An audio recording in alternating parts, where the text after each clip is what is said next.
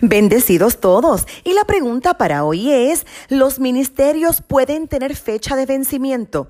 Cuando Dios llama a servir en un ministerio, ¿esto será un cargo para siempre? Antes de responder, sabes que puedes comunicarte en cualquier momento con esta tu servidora, apóstol Marlín Arroyo, llamándonos al 787-644-2544.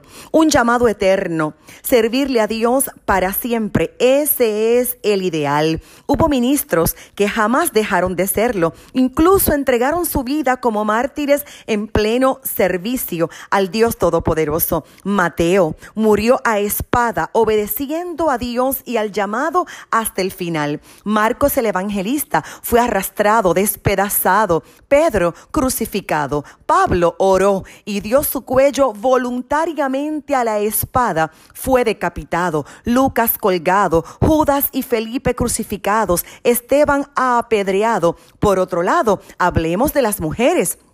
El historiador Eusebio de Cesarea citó, las mujeres inspiradas por la palabra de Dios se mostraron tan valerosas como los hombres y algunas fueron sometidas a las mismas pruebas y consiguieron los mismos premios al valor. Por otro lado, el puertorriqueño Gigi Ávila murió en el año 2013, fiel hasta el final de sus días. El estadounidense Billy Graham murió en el año 2018, fiel a Dios y a su servicio hasta el final. El ministerio de Jesús como nuestro sumo sacerdote, que es nuestro máximo ejemplo, dice la Biblia que es para siempre. Lea Hebreos capítulo 8 versos 1 al 2. Se espera que si Dios llama al ministerio, el escogido por el Padre, ni se aparte de Dios, ni deje de servirle a Él. Se espera que sea fiel hasta el final. En una parábola de Jesús citada en Mateo 25, 23,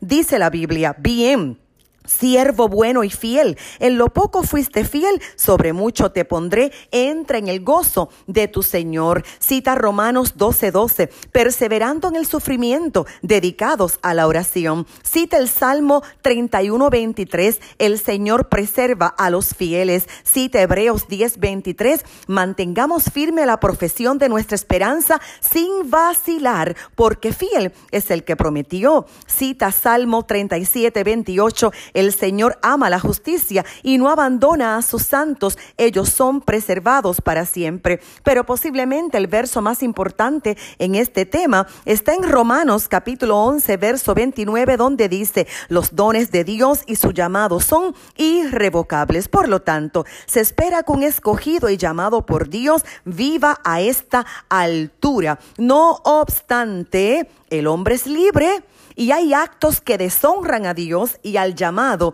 Y en estos momentos hay que tomar decisiones. Por ejemplo, Rubén, aunque fue primogénito en la genealogía, no fue reconocido como tal porque profanó el lecho de su padre. Dios te incluye en sus planes, pero tú tienes que ser diligente y responsable. Tenemos otro caso, la enfermedad.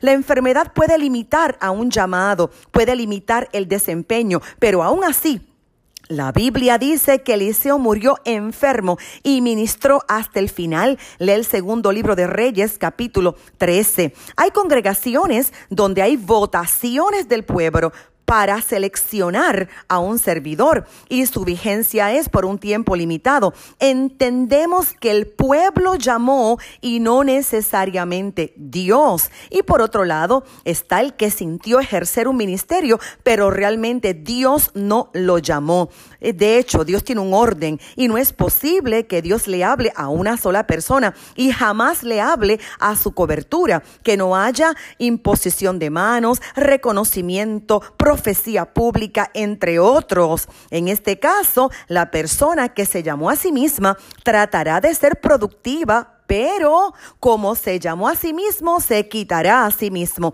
y Dios lo juzgará todo. Pero si Dios te llama a un oficio, sé fiel, sirviéndole sin pensar en fecha de vencimiento. Sírvele a Dios hasta el final.